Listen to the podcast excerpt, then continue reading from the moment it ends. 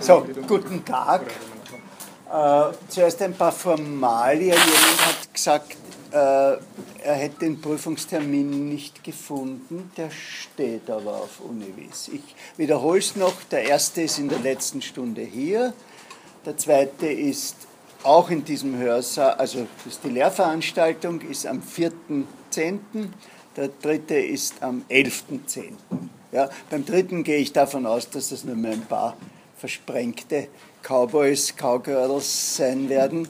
Äh, und die sitzen dann halt irgendwo hineingemischt in die neue Lehrveranstaltung zur Philosophie des Konsums.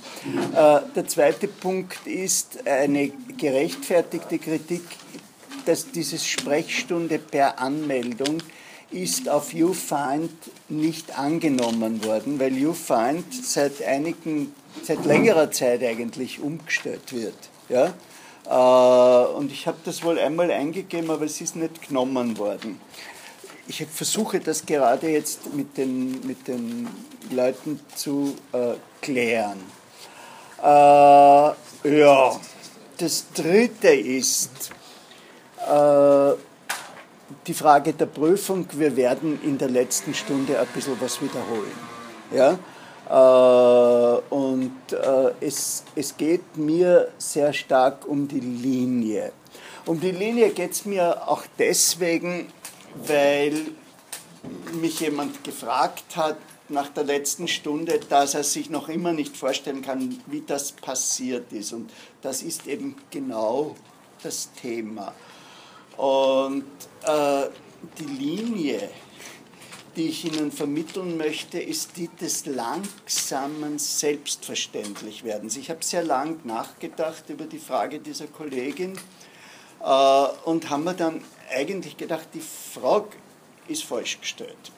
Und zwar aus folgendem Grund, weil es nicht so ist, dass plötzlich einer kommt und sagt, töten wir sechs Millionen, sondern dass über Generationen sich etwas aufbaut, dass dann denjenigen, der auf einmal in der Situation ist, äh, das zwar vielleicht unangenehm oder tragisch, es war auch für den Reichsführer SS, sage ich Ihnen, für den Heinrich Himmler, der hat sich als tragische Figur gesehen.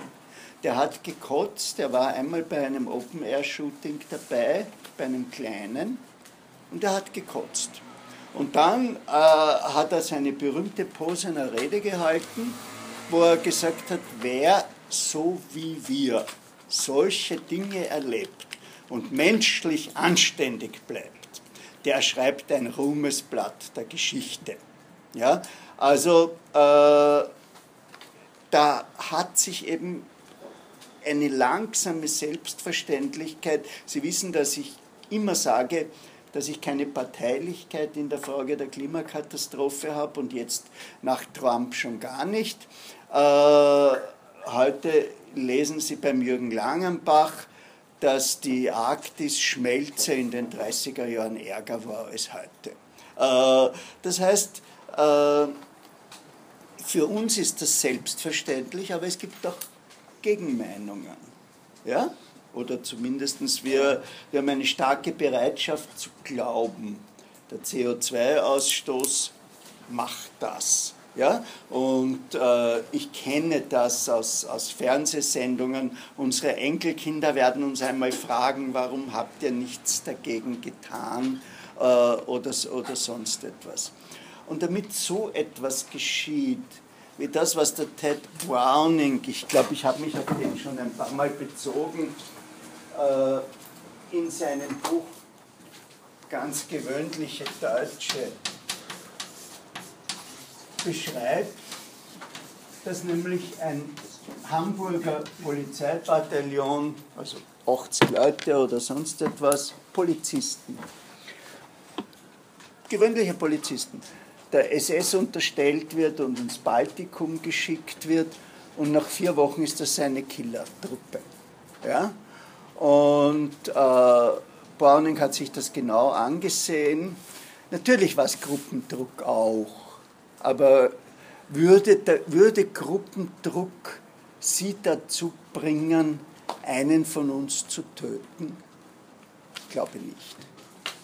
Also nicht einmal, wenn hier die, die Peer-Persönlichkeiten des Raumes, ich imaginiere jetzt, wir sind stärker zusammen, das tun würden. Nein, es hatte sich das eben vorbereitet. Und man hatte diesen Leuten, damit das auch mal äh, geklärt ist, auch die Option gelassen, ihr müsst's nicht. Und drei haben diese Option genützt. Äh, die Akten sind alle da, Browning hat sie ausgewertet. Äh, und ein vierter ist nach einigen Tagen dazugekommen mit dem Argument, er hat sich vorgestellt, er, er schießt da unter Menschen, aber er, heute war eine da, die hat ja ausgeschaut wie die Leute aus Hamburg. Er hat sie zwar erschossen, aber daraufhin hat er sich zurückgezogen äh, vom Kielen, sanktionslos. Damit so ein Prozess sich abspielt, muss er sich vorbereiten. Ja? Auf vielen Ebenen auf, auf, der, auf der emotionalen Ebene, auf der Ebene des Wissens, auf der Ebene des Selbstverständnisses äh, und ähnliches. Wenn ich das irgendwie äh, persönlich äh, illustrieren darf mit einem nicht perfekten Beispiel, das aber so für das Selbstverständliche steht, ein jüdischer Freund äh, war mal verheiratet mit Tochter des Reichssportführers von Kärnten oder sonst etwas. Die Ehe war so, dass es ein Theaterstück darüber gab, das im Burgtheater aufgeführt wurde. Und ich habe ihm gefragt, sag einmal, was sagt denn dein Schwiegervater dazu? Du bist ein Maoist. Er sagt, na, das ist ihm kein Problem. Der sagt, der Jude ist international.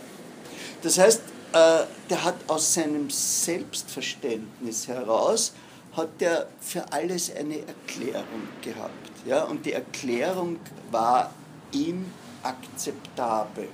Und was ich hier mache, ist eben auch ein hermeneutisch und gleichzeitig mentalsoziologischer Versuch, ihnen das Entstehen einer extrem aggressiven Selbstverständlichkeit zu vermitteln. Ich, ich hasse Vergleiche mit dem Kommunismus in dem Zusammenhang, weil es die Nolte Debatte gibt. Ja? Äh, und weil es diese Debatte, dieses Hochrechnen äh, gibt, das Nolte eingeleitet hat und ähnliches. Aber bei den westeuropäischen Linken war das einfach, aha, man hat die Kulaken verfolgt, die Großbauern. Ja? Und äh, das, das Sowjetregime hat gehungert und hat sich von den Kulaken ausgebeutet gefühlt und sehr viele Linke meiner Generation haben das akzeptiert. Ja, die Großbauern, die waren gegen den Kommunismus und daher sind sie verfolgt worden. Es ging hier nur um ein Akzeptieren von Mord auf Distanz. Ja? Es ging ja nicht um aktives Morden. Und irgendwann einmal habe ich mit einer russischen Sozialhistorikerin äh, gesprochen und die hat mir gesagt, ja, Kulak war einer, dessen Haus mehr als zwei Fenster hatte. Das war der Punkt. Ja? Also das waren nicht die großen Agrarbetriebe, wo man, äh, wo man sagt, ja, das sind die AMA-Betriebe und, und, und, und äh, arbeiten in Wirklichkeit 20.000 äh, Kleinbauern und ähnliches, sondern das war eben, und äh, ein, ein, ein ähnlicher Punkt, äh, wo sich zumindest die Menschen meiner Generation an der Nase fassen können, äh, ist unsere Unterstützung, äh, ich weiß nicht, ob ich was unterschrieben habe. Äh, bei mir hat sich viel geändert nach meiner Zeit in Nordkorea im Umgang mit den revolutionären asiatischen Regimen, aber ist unsere Unterstützung von Kambodscha. Ja? Ich weiß nicht, ob das im Netz zu finden ist, wer aller was an wahnsinnigen äh, Interpellationen, äh, Solidarität mit, ich weiß nicht, wie der geheißen hat, mit, äh, dem, dem, dem dortigen, mit dem dortigen äh, Diktator. Pol Pot, danke, danke. Äh, und das gleiche natürlich auch mit Kim Il-sung, äh, der seinen unabhängigen Weg geht. Juche-Ideologie heißt, man steht für sich selbst. Wenn man in Korea ist und dort den Juche Tower besichtigt, äh, dann zeigen einem natürlich die Führer, das ist aus ihrem Land. Nur da sind 18 so Tafeln von Juche-Studiengruppen äh, aus Österreich. Und das ist eine relativ grausliche, grausliche Diktatur. Ja, einen der Leiter dieser Gruppe, äh, einer dieser Gruppen kannte ich, der hat bei der Wiener Arbeiterkammer gearbeitet. Also das war nicht irgendeine exzentrische äh, Existenz oder sonst etwas. Also das, äh, das zu nicht unserer, weil wir sind von einer anderen Generation, aber unserer vielleicht in der Form zu der normaler Menschen Bereitschaft des Ja-Sagens zum Morden. Ja? Natürlich ist ein Schritt vom Unterschreiben äh, zum Tun. Aber der Unterschreiber, der ist schon auch ein bisschen beteiligt an der Geschichte. Ja, ich habe Ihnen das das letzte Mal äh, versucht zu erklären, wie das äh, mit diesen sogenannten Mischlingen, Bastarden, Hybriden etc. ist. Also äh, mit denen ersten Grades, äh, die zwei jüdische Großeltern hatten, äh, die zwei Juden heiraten konnten, aber dann wurden äh, die Kinder volle Juden, äh, die ihrer, in ihrer Gruppe heiraten konnten. Auch da hat sich Verhütung empfohlen, die aber niemals Deutsche werden konnten. Und dann eben die Mischlinge des zweiten Grades, die eine jüdische äh, Großmutter hatten oder Großvater hatten, äh, die äh, Deutsche heiraten sollten und damit eine Verbesserung erlebt haben. Ich würde jetzt gern Ihre Meinung hören. Welcher Flügel der NSDAP hat sich da durchgesetzt? Ich ja. weiß es nicht. Ja? ja. Sie haben das eh schon letztes Mal, glaube ich, ja. oder? Dass das der weniger extreme. Ja, der kulturalistische Flügel. Nicht? Also es ging hier, nicht, ich meine, äh, wenn wir in der Bilderwelt des Nationalsozialismus bleiben und das jüdische Blut in vielen Anführungszeichen giftig ist, wieso soll das Gift durch die Vermischung rausgehen? Ja? Also ein konsequenter Rassismus müsste das heißt ja nur, dass die Menschen ihre Religion gewechselt haben. Es zeigt, wie viel noch vom christlichen Antisemitismus im rassistischen, in der Version der Nürnberger äh, Gesetze drinnen steht. Das war eigentlich das, wozu ich letztes Mal äh, nicht mehr, nicht mehr äh, gekommen bin bei Raoul Hilberg steht, dass es auch so ein gewisser Pragmatismus war, ja. wo das Innenministerium, die was dann im Endeffekt die Entscheidung getroffen haben, gesagt haben, hey, das wären 400.000 Männer, die was der Wehrmacht fehlen, ja. äh, das ist ganz schlecht, ja. lass uns das lieber nicht machen oder später. Ja, also äh, die, die, das Problem war, dass auf vielen Ebenen, auf der wirtschaftlichen Ebene, auf der intellektuellen Ebene es eben schon eine derartige Verklammerung gegeben hat, die eigentlich nicht mehr auflösbar war. Das heißt, äh, die Konsequenz aus dem, dem Hilberg, aus der Hilbergschen Beobachtung ist, äh, dass das war eigentlich ein unmögliches Projekt. Und äh, trotz dieser Gesetze mit, und trotz der legalen Schikanen hat die Vertreibung einfach nicht funktioniert. Äh, ich werde das immer wieder zitieren äh, von Johnson, dem Historiker der Jewish Experience, der geschrieben hat, dass das eben die traditionelle jüdische Erfahrung ist. Es geht vorbei, man kann verhandeln, man kann bestechen, irgendwie kommt man wieder raus. Ich sage das deswegen, weil mir die Politik des Staates Israel sozusagen antithetisch zu dieser jüdischen Erfahrung zu stehen scheint. Ja, das ist auch einer der Gründe, äh, warum die jüdischen Siedler, die sich in jener Zeit langsam in Palästina angekauft haben, warum die dort nicht Fabriken gegründet haben, sondern agrarisch gearbeitet haben, weil sie gegen dieses Bild der Jude in Anführungszeichen ist dem Boden fremd ja, äh, und ist, wie das bekannt steht, der Handelsmann äh, und ist angelegt auf Täuschen und, und, und, und solche Dinge, weil sie dem etwas äh, entgegengesetzt haben. Und äh, die Vertreibung hat aber eben nicht funktioniert. Es kommt jetzt ein Einschub. Das waren die Novemberpogrome 9. 10. Äh, November 1938. Was ist da geschehen? Jüdische Geschäftslokale wurden ja. generell sehr ähm, viele Übergriffe einfach auf, auf jüdische Geschäfte. Ja, warum?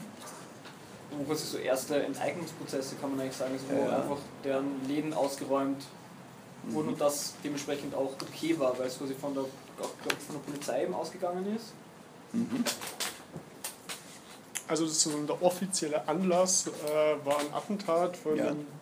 jüdischen Menschen auf irgendeinen Gesandten des Deutschen Reiches in Paris, der erschossen worden ist, der gestorben ist. Mhm. Daraufhin, ich glaube es war Goebbels, das war so ein bisschen sein, äh, ja, sein Alleingang an die SA-Chefs im ganzen Land sozusagen die Botschaft äh, gesandt hat, äh, wir machen einen Pogrom.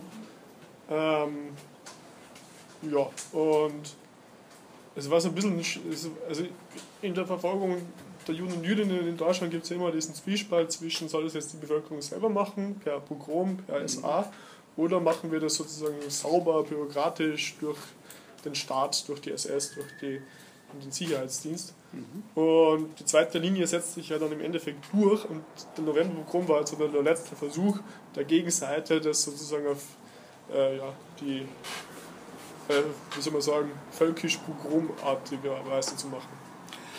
Das Ganze hat eine Vorgeschichte. Ja? Äh, die, die deutsche Regierung hat 17.000 polnische Juden, die illegal in Deutschland gelebt haben, sozusagen rauskaut. Es ist ein bisschen die Vision des Donald Trump. Ja? Und äh, die lagen mehr oder minder äh, über mehrere Wochen äh, in einem Tal einer Schlucht, weil die Polen haben sie nicht zurückgenommen. Ich glaube, diese Geschichte kennen wir. Äh, und äh, es, der Winter hat früh eingesetzt oder dort hat der Winter früh eingesetzt. Äh, und am 28. Oktober äh, sind diese Leute im Regen, in der Kälte, ohne Zelte geschossen. Wenn sie nach links gegangen sind, hat man auf sie geschossen. Wenn sie nach rechts gegangen sind, hat man auf sie geschossen. Und unter diesen vertriebenen Menschen war die Familie eines gewissen Herrscher Grünspans. Und jetzt wird die Sache aufregend und ich weiß nicht genau, ist das ein unerforschtes Gebiet oder ist das Tratsch. Dieser Herrscher Grünspan ist auf die deutsche Botschaft gegangen, zu dem ihm persönlich bekannten deutschen Diplomaten Ernst von Rath. Und es hat sich eine Auseinandersetzung entwickelt und im Verlauf dieser Auseinandersetzung hat Grünspan den Rat erschossen. Wenn ich sage, hier ist entweder ein Quellenloch oder Tratsch, äh, dann ist es die Behauptung, die beiden Männer waren miteinander befreundet. Das hatte auch noch einen anderen Grund. Ja? Äh, in jedem Fall, die Nachricht ist nach Berlin gekommen, die Geschichte ist hier äh, von dem Kollegen gut dargestellt worden. Äh, Göring, der äh, schon gegen den Boykott jüdischer Geschäfte war, weil er gefunden hat, das schadet uns in der Situation nur. hat verloren gegenüber äh, Goebbels, der damals eine besonders radikale Haltung an den Tag legen musste, weil er irgendwie in dieser merkwürdigen Hackordnung, die am Hof des Führers Hitler geherrscht hat, ganz unten war. Und äh, dann kam der Beschluss und hinter diesem Beschluss stand Goebbels, einen spontanen Ausbruch des Zornes zu organisieren. Und dieser spontane Ausbruch des Zornes war in einer gewissen Weise bewundernswert, äh, und zwar bewundernswert in seiner technischen Durchführung. Es ist nämlich keinem einzigen Ausländer etwas passiert. Ja? Also äh, wir wissen, dass äh, in, es gibt auch einen traurigen Film mit Jack Lemmon. Äh, in Chile hat es auch junge Amerikaner erwischt, die, die gerade dort waren, als Pinochet putschte. Äh, immer wieder. Und hier war es wirklich so, kein Tourist wurde irgendwie äh, angegangen, äh, kein, kein ausländisches Unternehmen oder kein, äh, auch wenn es ein jüdisches Unternehmen war, keine Rothschild-Bank hat irgendetwas äh, erläutert. Dass man das Kristallnacht genannt hat, auf Englisch heißt es Night of the Broken Glass, äh, das ist mir vollkommen unklar, wie das entstanden ist. Also begonnen hat das um 10 Uhr in der Früh, 10 Uhr morgens. Ja? Äh, und die, die Volksgenossen haben sich eben Zivilkleider angezogen, haben sich riesige Hämmer äh, genommen und Äxte und haben jüdisches Eigentum äh, zerstört und, äh, und haben jüdische Menschen verprügelt, festgenommen und ähnliches. Nur damit es eine Zahl gibt, es wurden 1574 Synagogen zerstört. Ja? Wir haben das noch nicht in dem Ausmaß gehabt. Also äh, wir haben sozusagen immer Partikularismen gehabt, aber das in allen, auch Wien war ja damals schon eine deutsche Stadt und äh, vielleicht haben Sie äh, eine der zahlreichen Ausstellungen über jüdische Synagogen gesehen, da ist ja auch nichts stehen geblieben.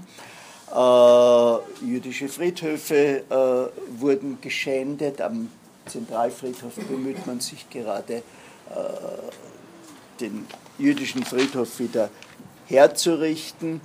Mehr als 7000 jüdische Geschäfte wurden zerstört und wie Sie der laufenden Ausstellung im Jüdischen Museum entnehmen können, jüdische Kaufhäuser.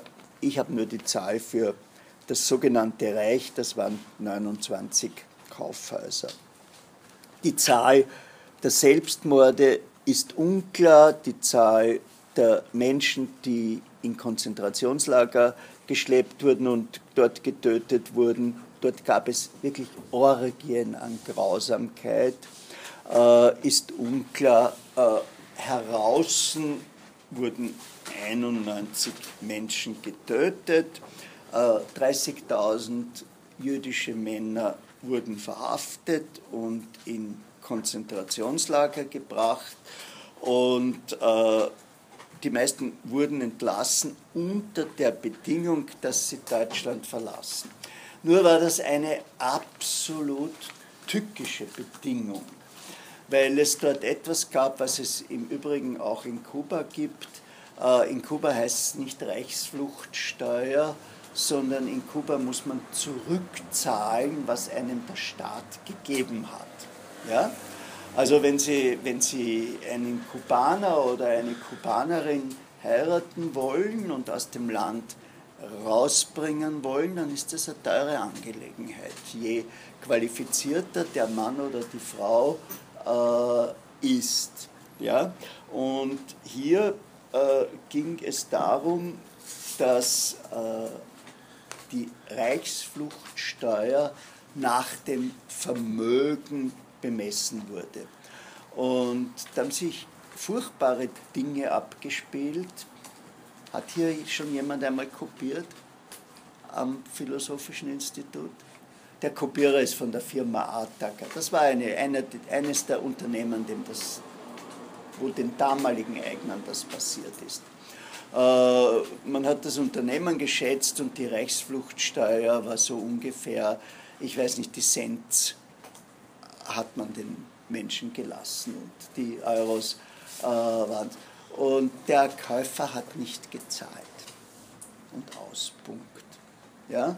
Äh, und die Möglichkeit der jüdischen Menschen für den Rechtsweg waren absolut begrenzt und es sind wirklich viele Menschen in dieser Falle der Reichsfluchtsteuer hängen geblieben.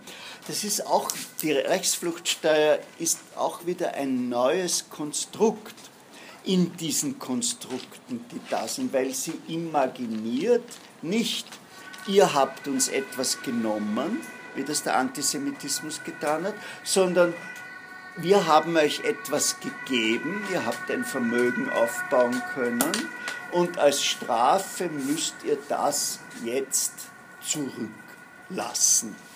Äh. Das bedeutet, dass wenn sie nicht zahlen konnten, durften sie nicht ausreisen. Nicht ausreisen, nein. nein.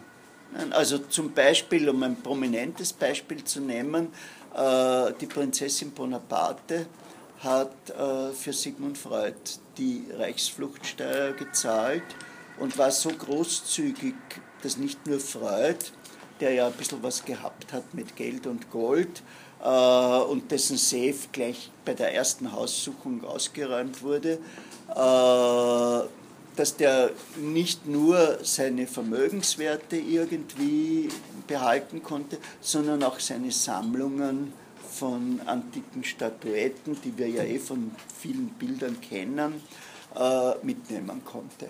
Ja? Aber äh, die bonapartischen Besitzungen waren offensichtlich beschränkt, weil Freud hat seine fünf Schwestern dagelassen.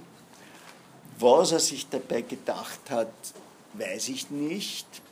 Äh, er hat gemeint, und das gehört wieder zu diesem Jewish Experience dazu, wenn er sie mit einem hohen Dollarbetrag in der neuen Freud-Biografie von Alt wird er mit 20.000 Dollar beziffert. Äh, wenn er sie mit diesem Betrag da lässt, werden sie durchkommen. Die sind alle im Konzentrationslager äh, gestorben. Ja? Also äh, wir dürfen nicht vergessen, Freud war damals 86 Jahre alt, vielleicht nicht mehr auf der Höhe. Dennoch ist es, ist es befremdend. Ja? Ja, also das ist die, das ist die, die Frage der Reichsfluchtschau. Ich habe schon das Wort Strafe äh, genannt. Äh, also die, die Versicherungen mussten diese zerbrochenen Auslagenscheiben und diese zerbrochenen Immobilien bezahlen. Aber man hat äh, die jüdische Gemeinde mit einer Milliarde Reichsmark bestraft. Und zwar für die Ermordung von, von Rath und für die Reparatur der zerstörten Gebäude. Äh, und man hat, also das war die eine Strafe, eine Billion Reichsmark, das sind nach der Umrechnung, die ich hier habe, 5,5 Milliarden äh, Dollar äh, und 4 Millionen oder 6, da gibt es beim Friedländer äh, zwei verschiedene Angaben für den Schaden, den die deutsche Nation erlitten hat. Bitte, Sie wollten was sagen? Wegen der Ermordung und äh, für die, für die äh, Schäden, die die Gebäude erlitten hatten. Deswegen, ja, ja, ist schon klar. Ist schon, ist schon klar. Ja, ja, ja, ja. Das ist, das ist, der, das ist der Mechanismus, äh, dem sich die, dessen sich die, die, wie heißen sie, freien Reichsbürger oder so bedienen, dass sie einen Richter oder einen, einen gesetzlichen äh, Vertreter, mit dem sie nicht zufrieden sind, in ein bestimmtes amerikanisches Schuldregister, das mit einem bestimmten Schuldregister in Malta kooperiert, eintragen lassen und der hat dann auf einmal vor der Tür jemand stehen, äh, der sagt, sie schulden so und so viel Dollar. Es, es hat funktioniert und es, es konnte sich niemand wehren. Ich bin an sich der Meinung, dass die sogenannten Nürnberger Gesetze nach der Verfassung der Weimarer Republik verfassungswidrig waren. Aber es hat niemand die Möglichkeit gehabt zu klagen. Ja? Also äh, darf das nicht tun. Es, es, das waren keine Verfassungsgesetze. Aus Punkt. Ja? Bitte. Äh, es hat doch sogenannte Judenrichter gegeben, die selbst keine Juden waren, die aber in Streitfragen zwischen der christlichen Bevölkerung und der jüdischen äh, Recht sprechen sollten. War, war das früher der war Fall? vorher. Ja, also das, das, das war sehr vorher, aber es gibt eine Perfidie, zu der wir noch kommen werden. Das ist die, die ist verknüpft mit dem Namen Murmelstein, äh, dass die Nationalsozialisten jenen Juden, derer sie habhaft waren, äh, einen ihrer eigenen Leute vorausgesetzt haben und der hat das zu organisieren gehabt. Das heißt, dem ist gesagt worden, morgen geht ein Transport von 500 Leuten weg und der hat die Auswahl getroffen. Und äh, der, der wichtigste Fall ist eben ein gewisser Herr Murmelstein, eine extrem umstrittene Figur. Ja, Hannah Arendt hat über ihn geschrieben, äh, in dem Shoah-Film von Claude Lanzmann, der fünf oder sechs Stunden lang ist. Hat den jemand einmal auszugsweise auf YouTube gesehen? Ja, ist äh, extrem verstümmelt. Ich glaube, in Shoah kommt er gar nicht vor. Ja, also kommt der, kommt der Murmelstein vor. Wirklich? Ich dachte eben nicht. Ich dachte, die Aufnahmen, was er, er hat jetzt einen eigenen Film rausgebracht. Es gibt eben, auch einen eigenen Murmelstein. Wo er die Aufnahmen verwendet, was er für Shoah gemacht hat. Aber ich glaube, ja, das ist ihm zu heikel, das einzubauen. Aber vielleicht täusche ich mich auch. Ja, es kann auch ich mich täuschen. Okay, aber in jedem Fall die beiden Namen äh, Claude Lanzmann, ja, äh, französischer Filmemacher, kurzzeitig äh, befreundet mit Simone de Beauvoir was ihm eine Prominenz gegeben hat in jener Zeit, als sein Film noch kein Klassiker war. Ja? Äh, und äh, eben Murmelstein sind miteinander, miteinander verknüpft. ja, also die, die mussten das zahlen und konnten das nicht äh, konnten das nicht äh, aufbringen. Jetzt muss man einmal äh, ein Vorurteil zerstören, nämlich das Vorurteil, dass in der Leitung äh, des Dritten Reiches dumme, primitive, stumpfe Menschen gesessen sind. Das waren teilweise hochintelligente Leute. Also bei der Wannsee-Konferenz, bei der später noch zu besprechenden Konferenz von Killern, die die perfekte Organisation getroffen haben, äh, waren, glaube ich, gezählte 21 Doktorate von 26 Anwesenden oder so. Ich werde das dann noch äh, genauer bringen. Und es gab eben diesen technokratischen Flügel der SS, der eine maßgebliche Rolle im Wiederaufbau Deutschlands auf allen Ebenen gespielt hat. Äh, Dr. Werner Best, SS-Syndikus, war eine führende Wirtschaftsfigur bis zum Ende des 20. Jahrhunderts. Äh, das, nur damit ich ein Beispiel aus dem, worüber ich mal gearbeitet habe, nämlich äh, Populärkultur äh, und deutsche Fernsehserien. Äh, ein Herr Herbert Reinecker war der letzte Leitartikler der intellektuellen Zeitschrift der SS, die hieß das Schwarze Chor. Letzten Leitartikel hat er zwei Tage vor dem Tod Adolf Hitlers geschrieben über die Zukunft Europas. Dann hat er ein bisschen Berufsverbot gehabt und dann hat er im deutschen Fernsehen die Figur des Derek geschaffen, des Alten, des Siska, des Kommissars und hat bis zu seinem 83. Lebensjahr, bis ins neue Jahrhundert, ja, Regie geführt, Bücher geschrieben und ähnliches. Endlich Alfred Weidenmann, äh, endlich einige Leni Riefenstahl-Assistenten, die rund um diese Fernsehserien waren. Also äh, diese, diese Leute haben auch eine Meldung gehabt. Ja?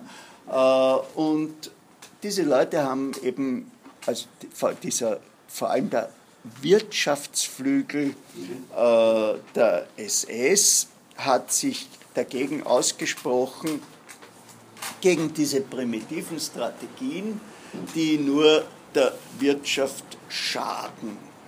Und äh, ein, ein neuer Ansatz äh, ist gefunden worden, äh, nämlich der Ansatz, was kann man wirtschaftlich aus diesen Menschen machen. Also äh, es war nicht mehr die Frage des Vertreibens eines Feindes, sondern es war die Frage äh, eines Ausnützens.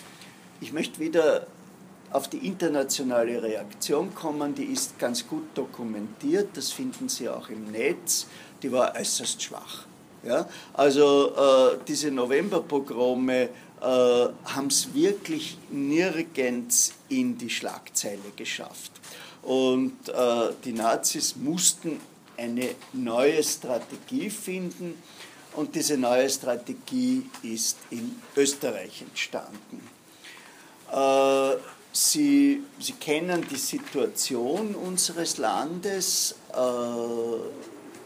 es gibt den schönen Buchtitel von Helmut Anditsch, Der Staat, den keiner wollte.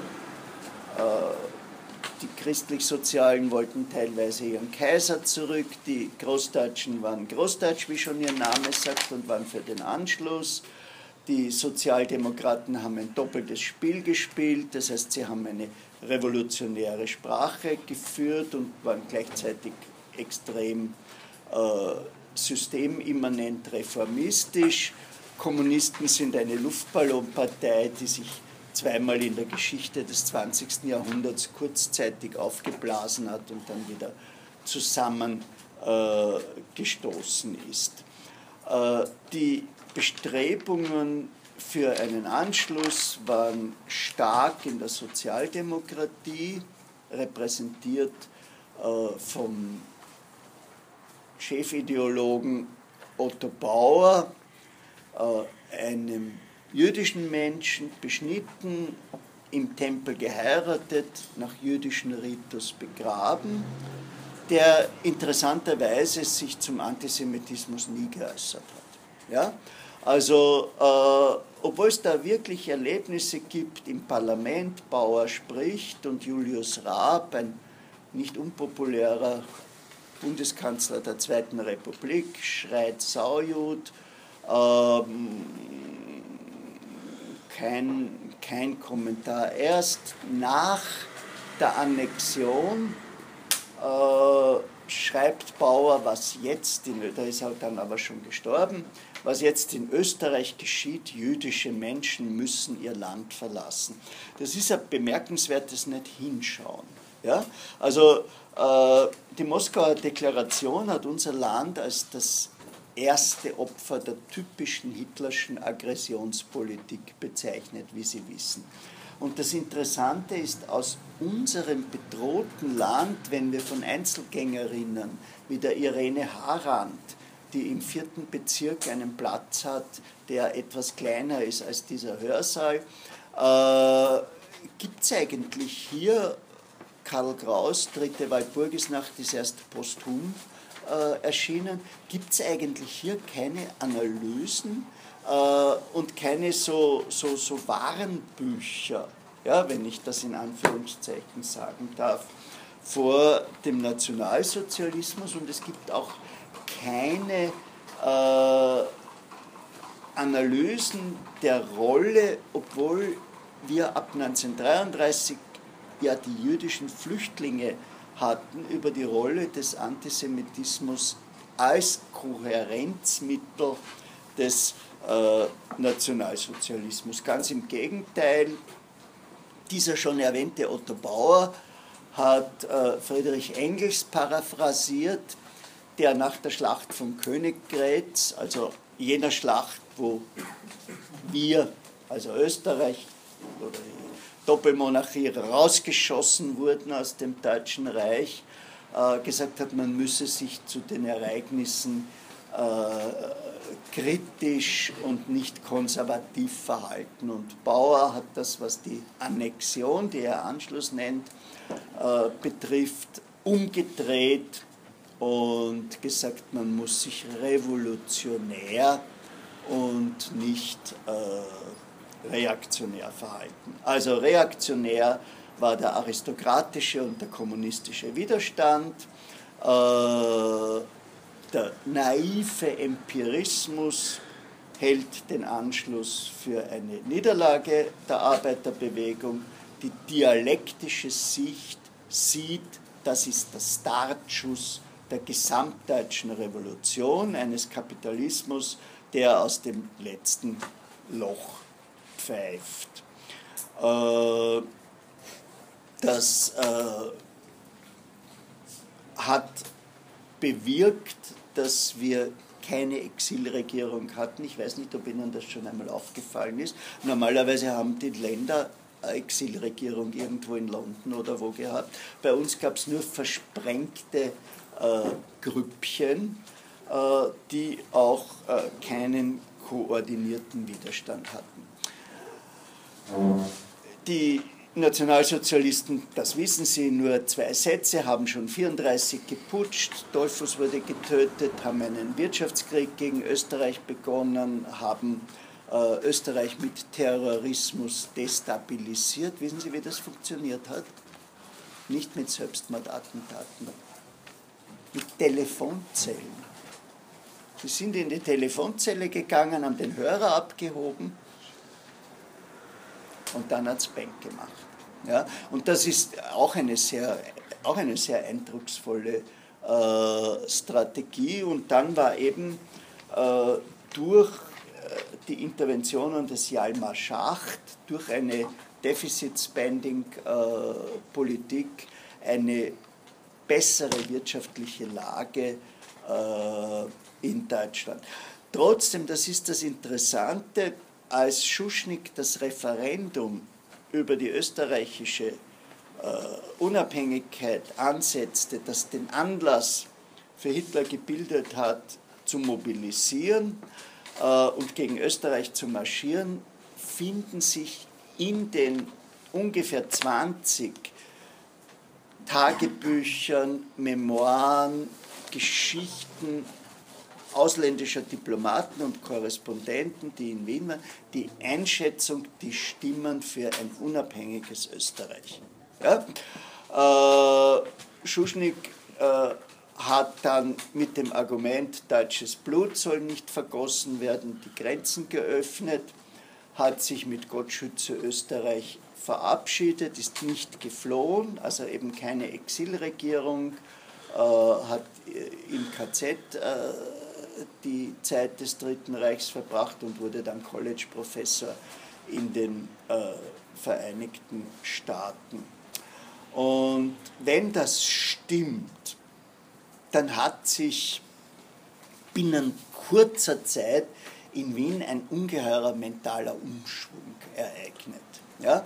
Die Historiker streiten heute noch, sie kennen die Bilder vom Heldenplatz, wo eben Hitler am Balkon steht und vor der Geschichte die Rückkehr seiner Heimat äh, Österreich ins Deutsche Reich verkündet.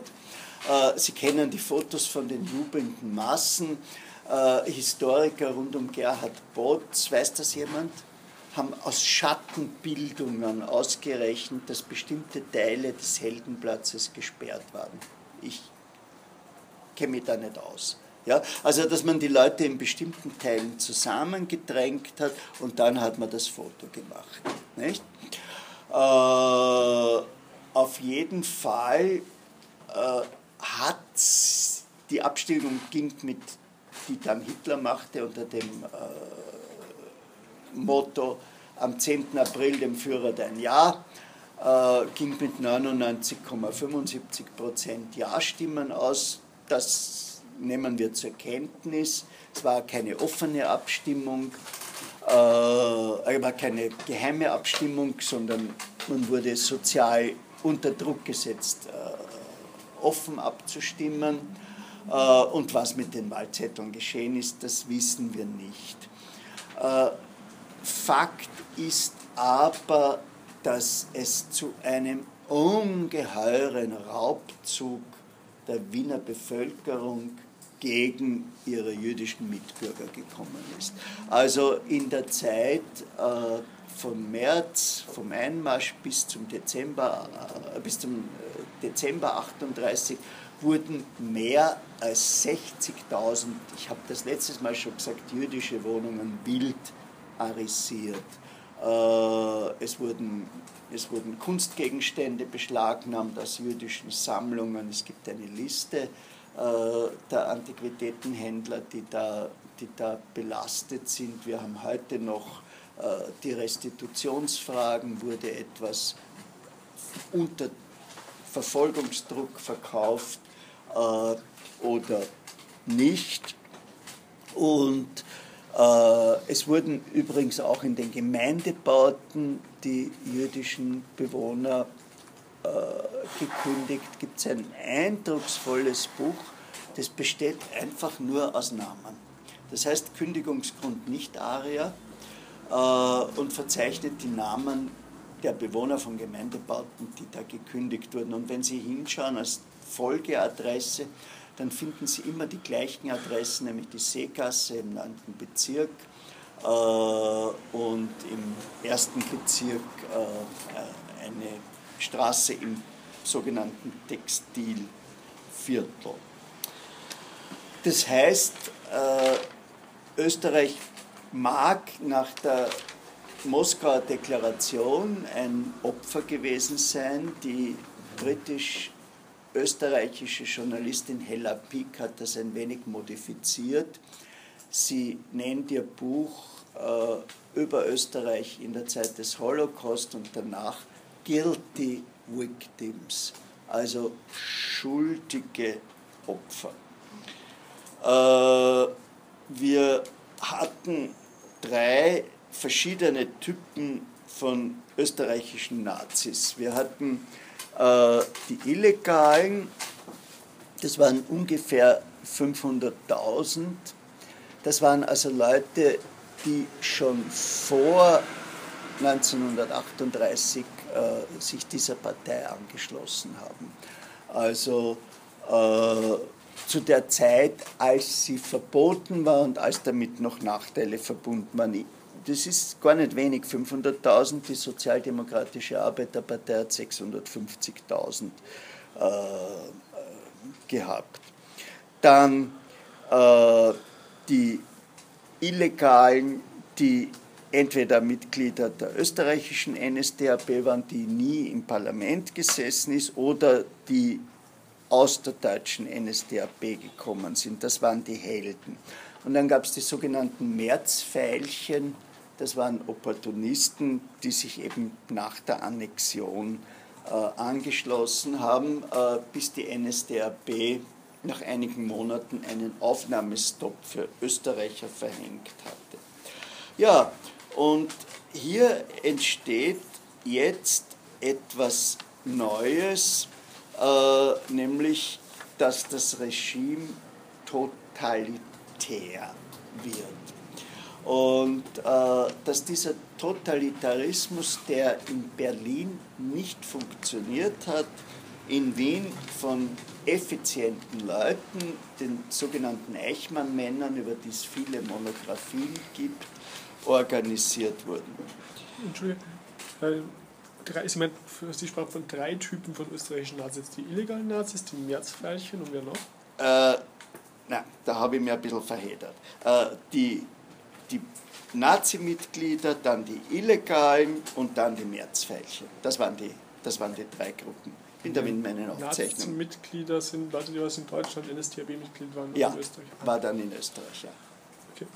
Also insgesamt hat Österreich ungefähr 500.000 Mitglieder gehabt und da muss man jetzt unterscheiden. Ich habe da, hab da in meinen englischen Notizen ein bisschen geschleudert. Äh, den Leuten, die wirklich entweder Mitglied der verbotenen österreichischen NSDAP war, die äh, 30 und 32 bei den Wahlen ganz gute Erfolge erzielt hat, äh, oder die in der deutschen Partei sozusagen ausgebildet wurden und dann den Märzfeilchen. Ja, wer war der Herr Adolf Eichmann? Ja?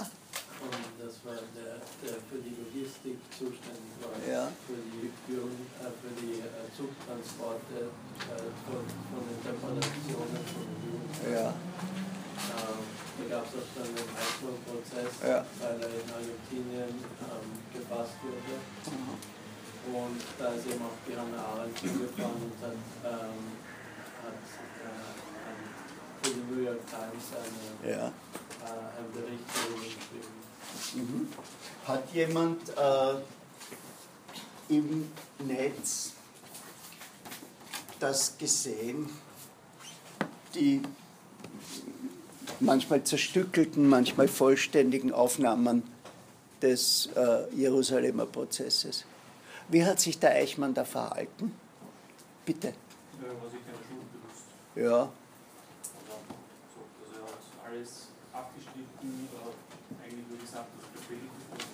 Und ja, eigentlich alles, sämtliche Mittäterschaft eigentlich abgeschnitten. Ja. Das war ein reiner System. Und wie ist er Ihnen als Mensch vorgekommen? Als Mensch?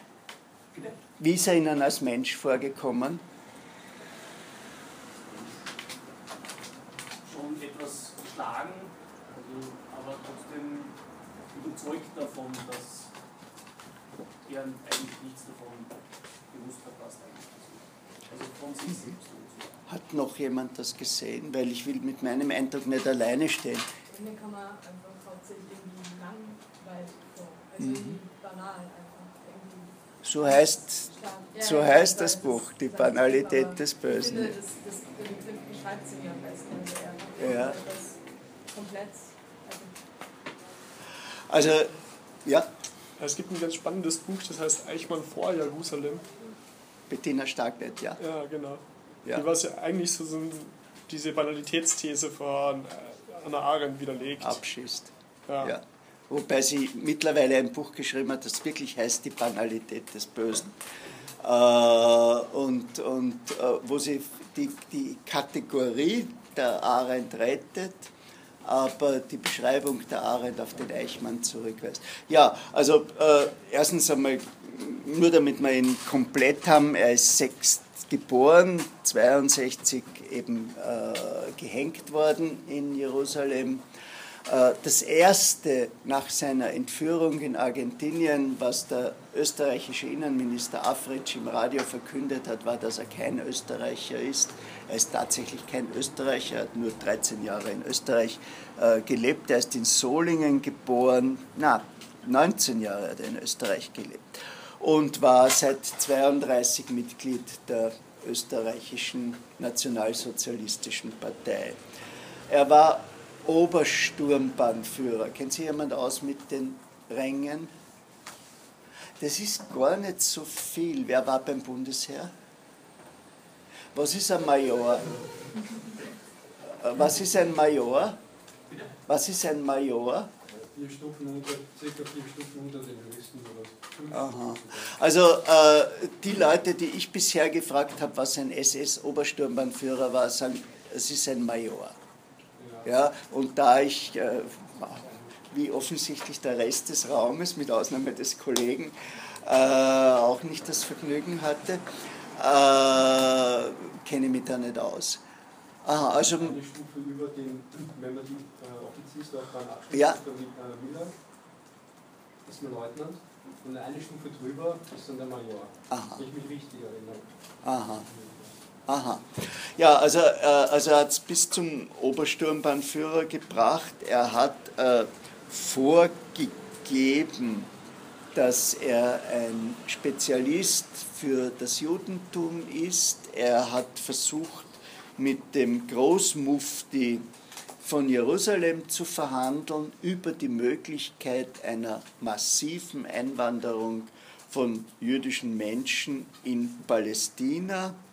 Äh, und äh, die beiden, der Großmufti von Jerusalem und Eichmann, haben im Grunde gegen die Engländer äh, zusammengearbeitet.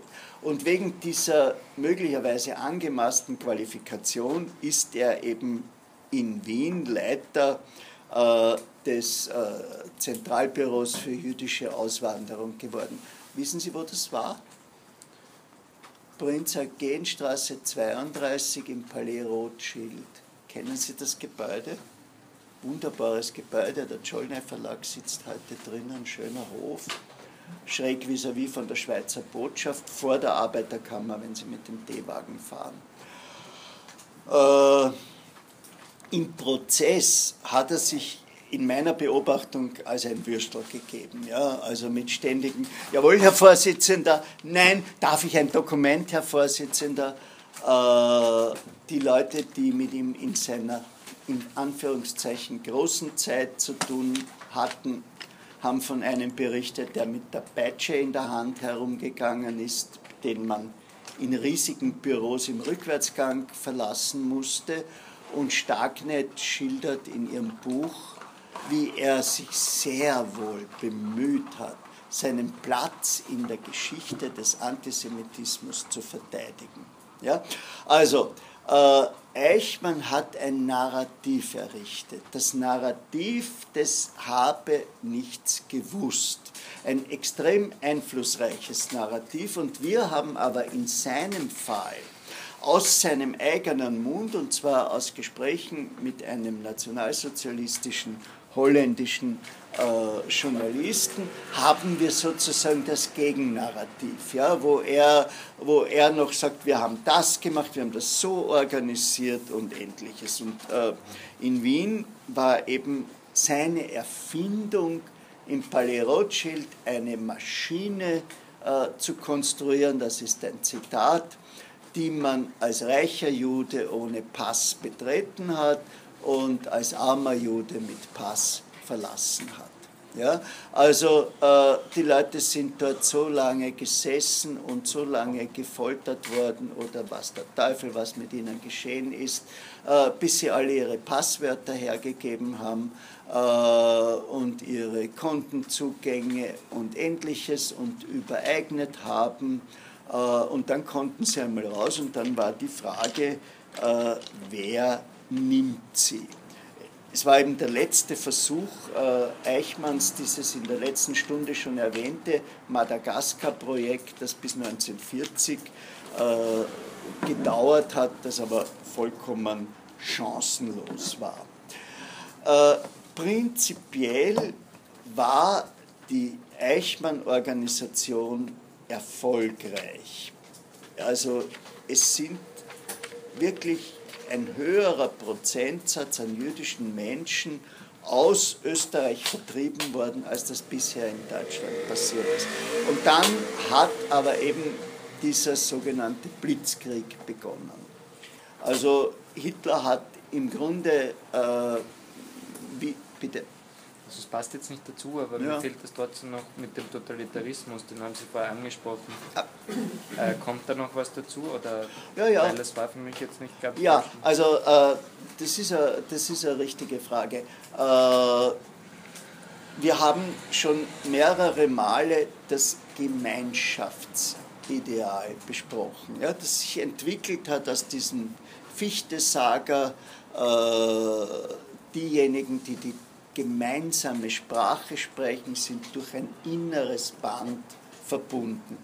Äh, in einer Zeit der Fragmentierung durch den Industrialismus haben sich interessanterweise mehrere solcher Gemeinschaftsbänder entwickelt. Also äh, C.G. Jung hat einige der Psychoanalytiker und dissidente Freudschüler äh, hat einige sehr dunkle Flecken auf seiner Geschichte, aber prinzipiell ist auch er davon ausgegangen, dass gleiche Abstammungen ähnliche unbewusste Reaktionen produzieren. Also eines von vielen solcher Bänder. Und äh, zu diesen Bändern gehört eben der Totalitarismus, um zur Volksgemeinschaft zu gehören, müssen sie die Haltung der Volksgemeinschaft den Juden gegenüber übernehmen. Ja? Also äh, das ist das ist, wie man sich äh, auf einer Gesellschaft von Gleichgesinnten unmöglich machen kann. Ja? Äh, wenn man irgendetwas, äh, wenn man irgendetwas sagt, was diesen Gleichgesinnten nicht entspricht. Also dann äh, hat eben dieser schnelle Krieg begonnen, den Hitler wirklich gegen den Willen und gegen den Sachverstand äh, seiner Generäle begonnen hat und er war plötzlich das, was auch Napoleon äh, 130 Jahre vorher war, nämlich er war der Herr von fast ganz Europa, mit der Ausnahme der Schweiz, Schwedens und Englands, was meint, dass entweder seine Truppen dort standen oder das sympathisierende Regime wie in Ungarn, wie in Spanien, wie in Portugal, äh, wie in Italien regiert haben. Äh, und damit war auf einmal die gesamte oder fast die gesamte europäische Judenheit sozusagen in deutschen Händen. Ja? Also äh, was begonnen hat als ein nationales Unternehmen, wenn Sie zurückdenken an Lanz von Liebenfels, äh, an, die, an die Verbesserung der deutschen Rasse, ja, was überhaupt nicht gedacht hat an eine Europäisierung oder möglicherweise an eine Globalisierung oder sonst etwas, hat sich auf einmal unter der Hand zu einem europäischen äh, Projekt ausgewachsen. Es gibt für das, was jetzt geschehen ist, keinen signierten Befehl oder sonst etwas von Hitler. Das ist ungeheuer interessant. Es gibt äh, drei verschiedene Versionen. Das eine ist, dass Hitler in einer äh, Parlamentsrede, äh, Nationalversammlungsrede im Jänner 39 äh, gesagt hat, wenn das internationale Finanzjudentum erfolgreich sein wird und unsere Nation ein zweites Mal in einen Weltkrieg hineinzieht, dann werden die Konsequenzen nicht die Bolschewisierung der Welt und damit der Sieg des Judentums, sondern die Vernichtung der jüdischen Rasse in Europa sein.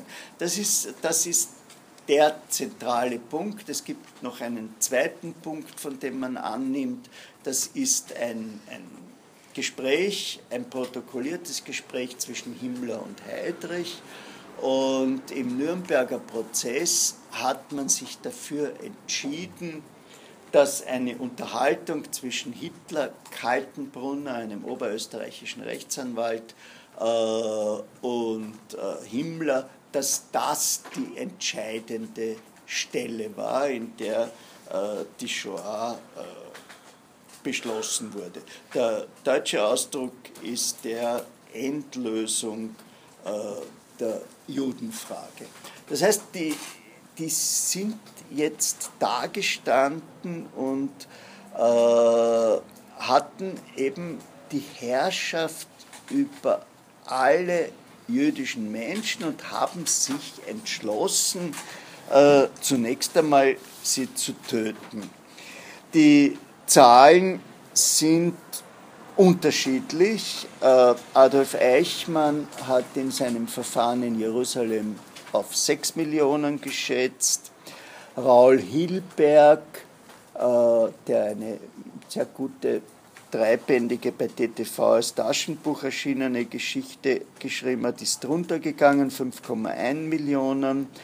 Jakob Leschinski auf 5,95, Benz 5,29 bis 6. Benz ist, den haben Sie gelesen, glaube ich. Äh, Benz ist insofern äh, der interessanteste, weil er genau schreibt, dass er den Vorkriegszensus der jüdischen Gemeinden mit dem Nachkriegszensus verglichen hat. Und dann müssen es aber mehr gewesen sein. Ja, weil es waren ja nicht alle ermordeten Mitglieder der jüdischen Gemeinde. Es gab ja viele säkular äh, lebende Juden. Hilberg äh, nennt als Todesursachen 1,4 Millionen, die in diesen sogenannten Open-Air-Shootings, also in den Erschießen am freien Feld, äh, getötet wurden.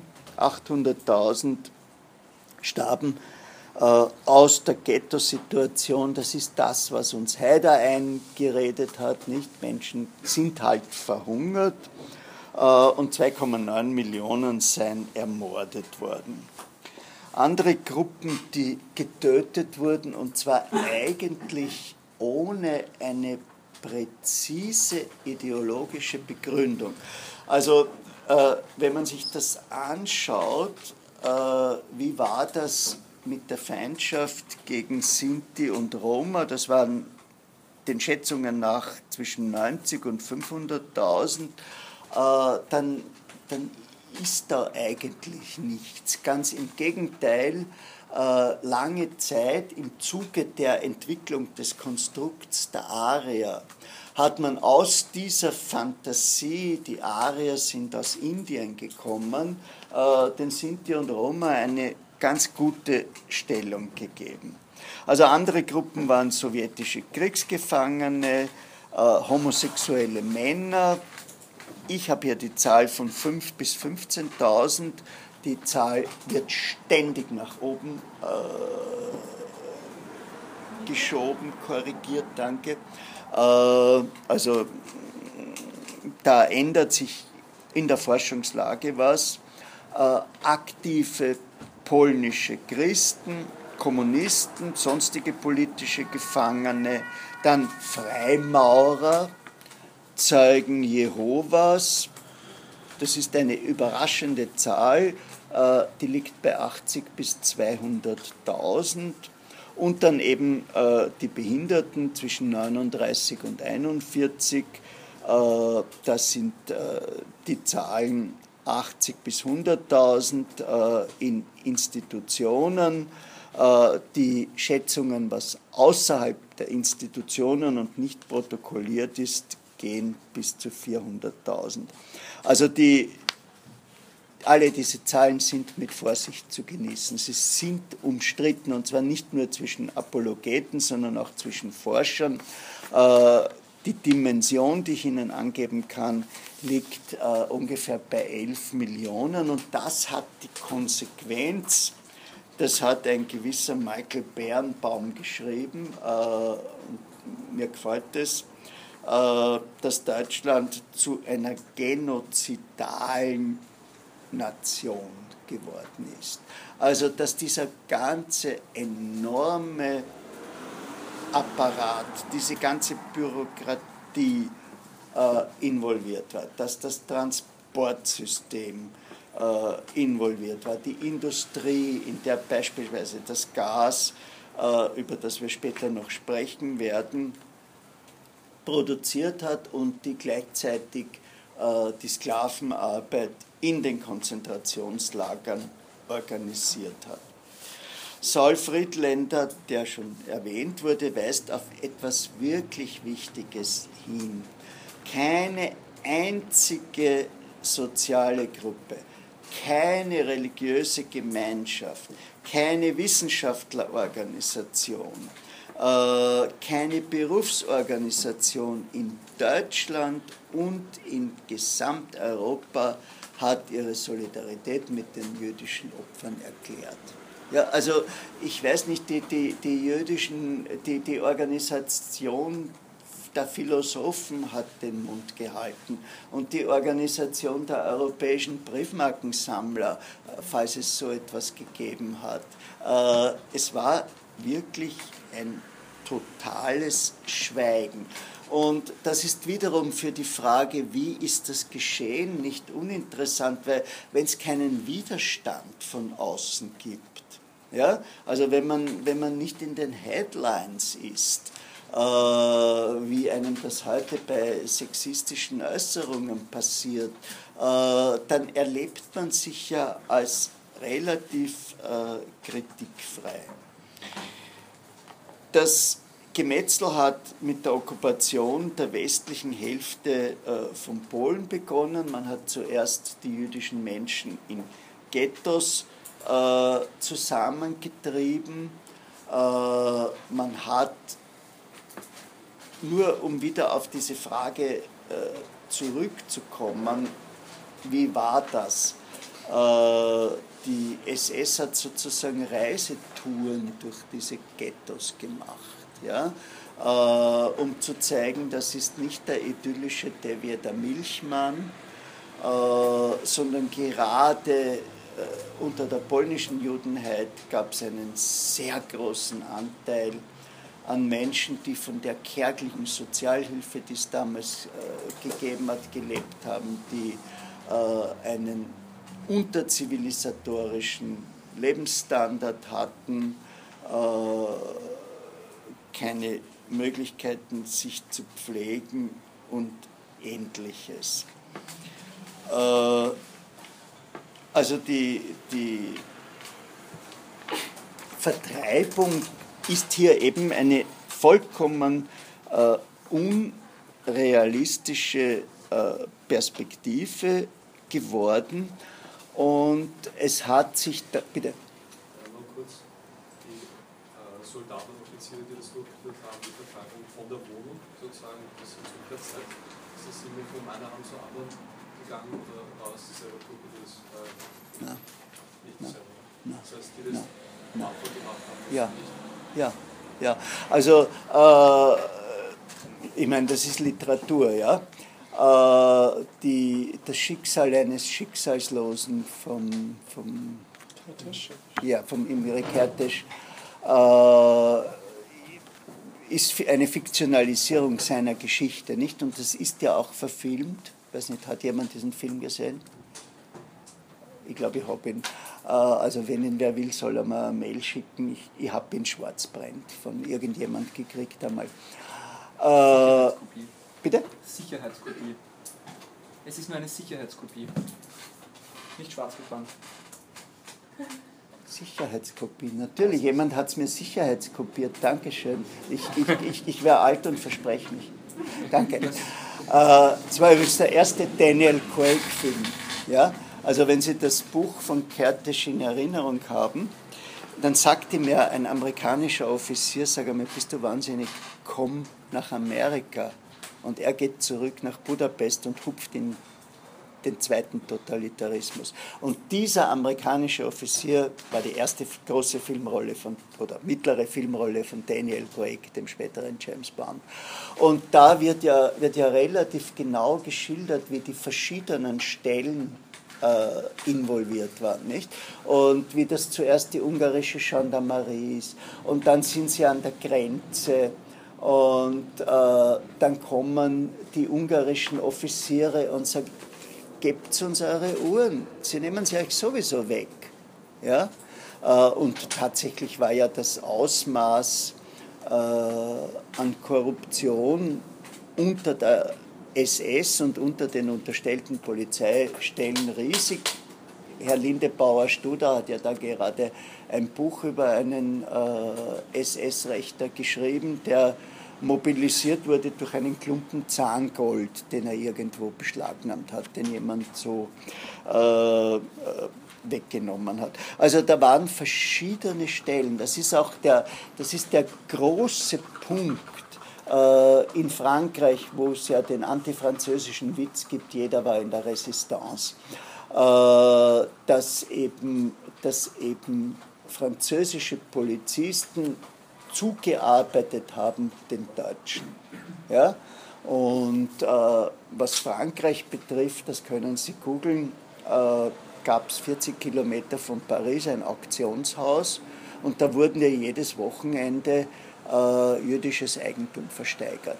Am Samstag die billigen Sachen und am Sonntag äh, die Filetstücke, also Kunst äh, oder, oder sonst etwas. Ja, äh, ja. Äh, das heißt also, diese, diese Vertreibung wäre auch technisch nicht möglich gewesen. Äh, hier in Deutschland und Österreich äh, dürfte von den 750.000 Juden ungefähr ein Viertel überlebt haben.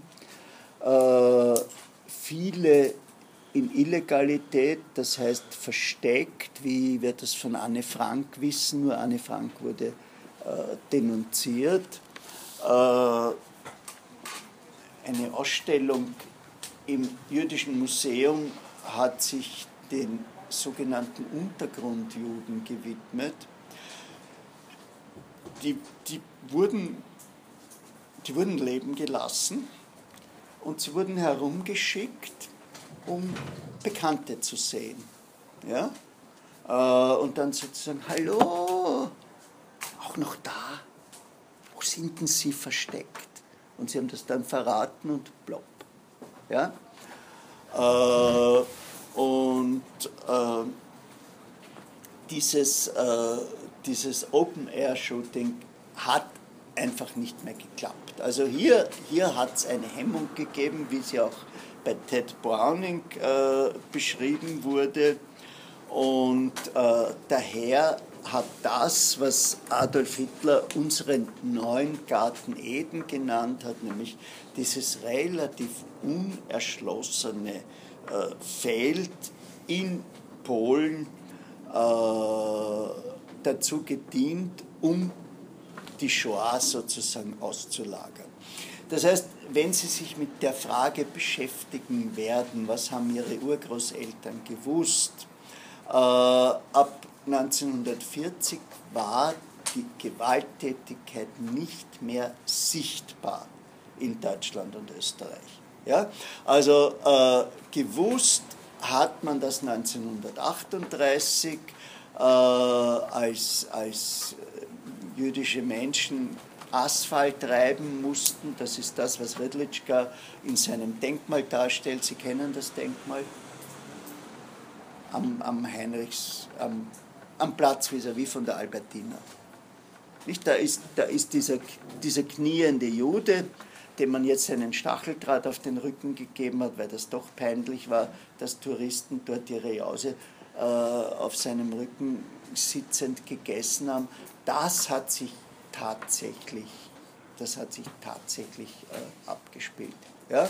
Also äh, in diesem Punkt äh, ist der Herr Kadel, der als typischer Österreicher bezeichnet wird, was er nicht unbedingt äh, war, weil eine unbeachtete Stelle des Textes heißt ja, ein bisschen Russisch habe ich noch können von früher, was im Zusammenhang mit Qualtingers Biografie und mit seinen Bemerkungen über das Vorbild die Spekulation erlaubt, der Herr Kadel ist ein tschechischer Einwanderer, aber Spekulation äh, und der eben, der eben diesen Teitelbaum, der dem Café Teitelbaum im Jüdischen Museum den Namen gegeben hat, äh, den Asphalt putzen hat lassen und sich dann wundert, weil der Herr Teitelbaum, wie er 45 zurückkommt, äh, ihn nicht mehr grüßt.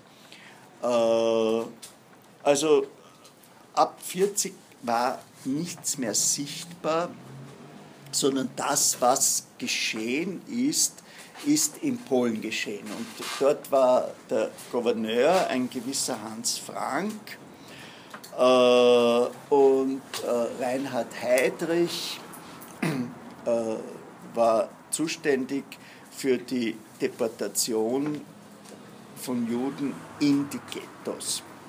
Äh, die beiden hatten zunächst kein Programm einer Massentötung, sondern ein Programm der Zwangsarbeit mit tödlichem Aspekt als Form der Ausrottung.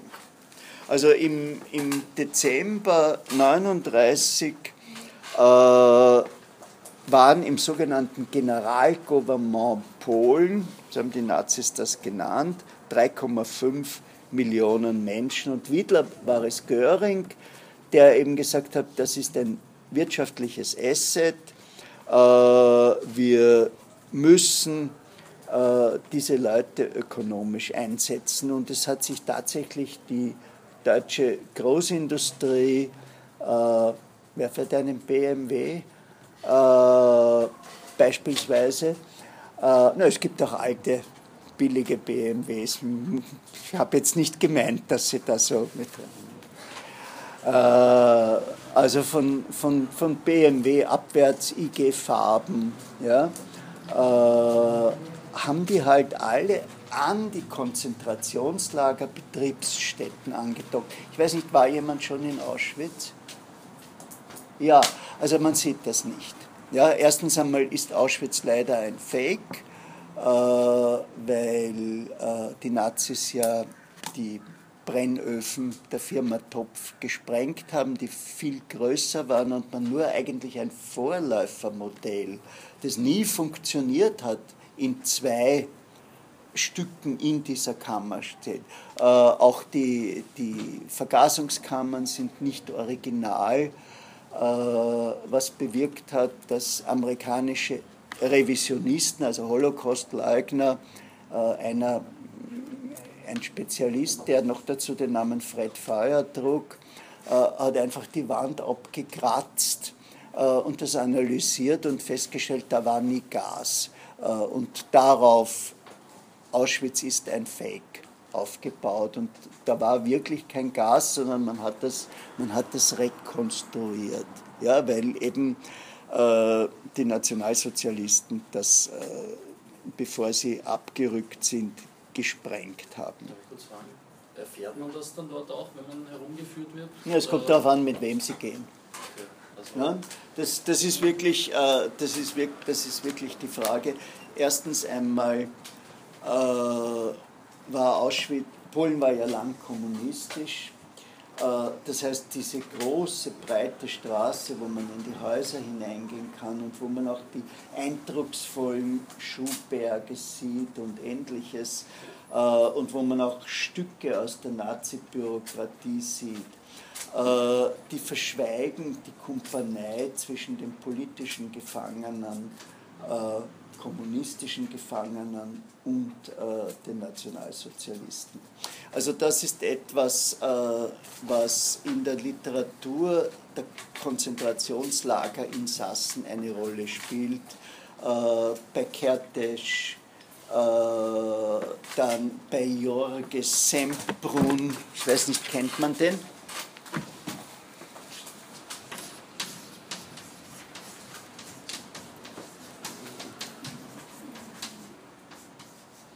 War mal sogar spanischer Kulturminister äh, und, und, äh, und schreibt, äh, schreibt sehr viel über eine erste Abwendung vom Kommunismus angesichts der Privilegierung äh, der kommunistischen Häftlinge. Ansonsten ist das ein, ist das ein sehr machistisches Buch.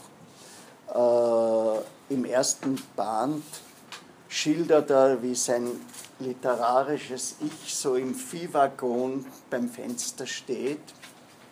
Und die Ruth Klüger, ist die bekannt? Das war mal ein kostenloses Buch der Stadt Wien.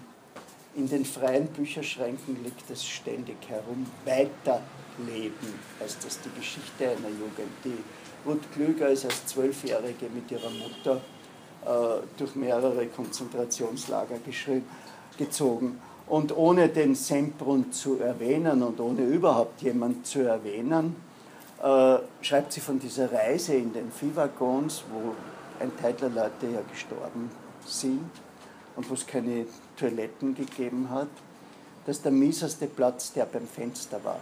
Da hat man den Fäkalienkübel ausgeleert und der Fahrtwind hat einem das zurückgespritzt. Also das nur zu dem Jorge Sempron, aber äh, als soziologische Analyse, wie das im Lager zugeht, ist das äh, interessant.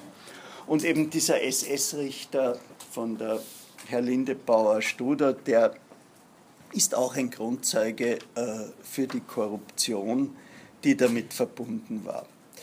Ja, ich würde Ihnen gern noch erzählen, welche Arten von Lagern es gegeben hat, aber wir haben nur mehr drei Minuten. Wer hat denn eine Frage? Kommentar, Antwort? Ja?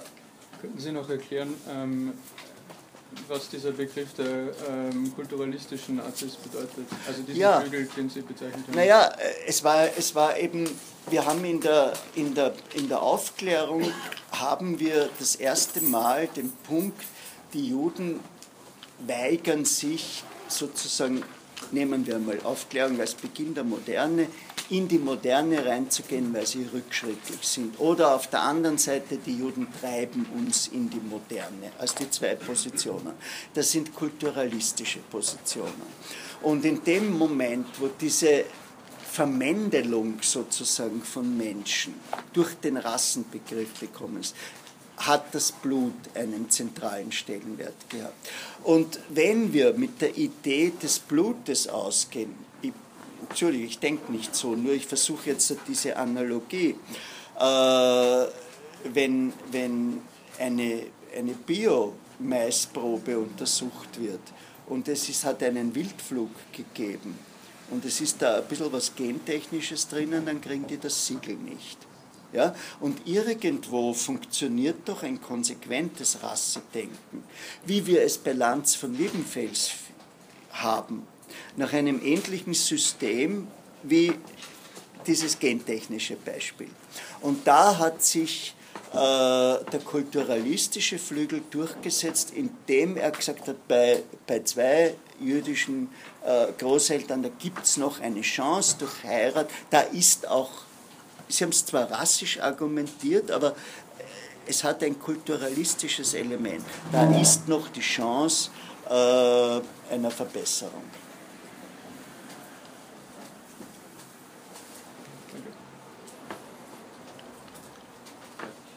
Ja. eigentlich nur kurz zu den Quellen, weil ich habe das noch nie gehört und glaube jetzt auch, dass das nicht jeder weiß, dass eben da so viel Fake in Auschwitz ist und mhm. wollte fragen, wo man das nachlesen kann, damit man sich da einlesen kann. Mir fällt, jetzt, mir, mir, mir, mir, mir fällt jetzt nichts ein, wie das oft ist bei Sachen, die einem selbstverständlich sind. Ja? Äh, man,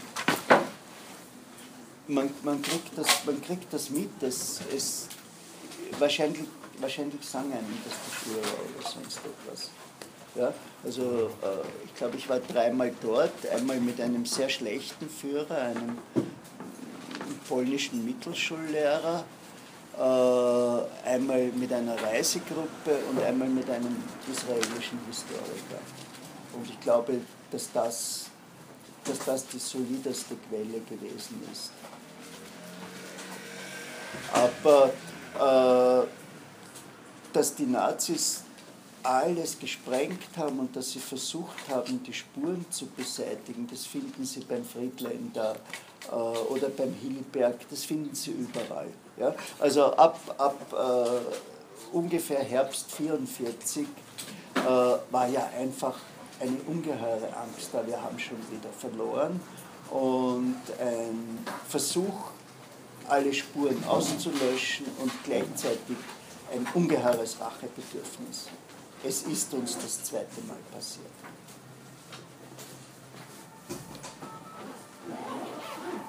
Ich kann Sie nachfragen, hm? ich war eben dort mit einem dem Juristen Herrn Marco Feinburg, Ah ja. Und der hat eben beim, also hat einiges erzählt auch, er war auch als Führer dort mit Ja. Und da hat bei, also nach der Verbrennungskammer da gab es so riesige Felder, wo sie gearbeitet haben. Ja. Und dort hat er eben geschildert, dass eben ähm, die Verbrennungskammern Mhm. gefaked sind. Aha, in den ja. Baracken zum Beispiel kann man auch schön nachsehen von Neonazis äh, irgendwelche Äußerungen, dass sie das eingeschmiert haben oder sowas. Mhm. Ja, so Sachen. Aber er hat wirklich auch gesagt, es ist einfach sozusagen nachgestellt worden. Ja, es ist, äh, es ist wie bestimmte äh, Tempel, äh, die nach den Vorstellungen auch polnischer Restauratoren, der Hatschiput-Tempel, der schaut ja aus wie, wie aus Hollywood, ja, eben rekonstruiert wurden. Ja. Okay, dann werden wir nächstes Mal versuchen, wie das mit den Lagern ist und äh, werden versuchen, die Lager unter verschiedenen Aspekten des antisemitischen Denkens äh, und seines ungeheuren Wandels. Ja, ich weiß nicht, ob, ob das rübergekommen ist, dass da jetzt eine Änderung war. Ja? Gut.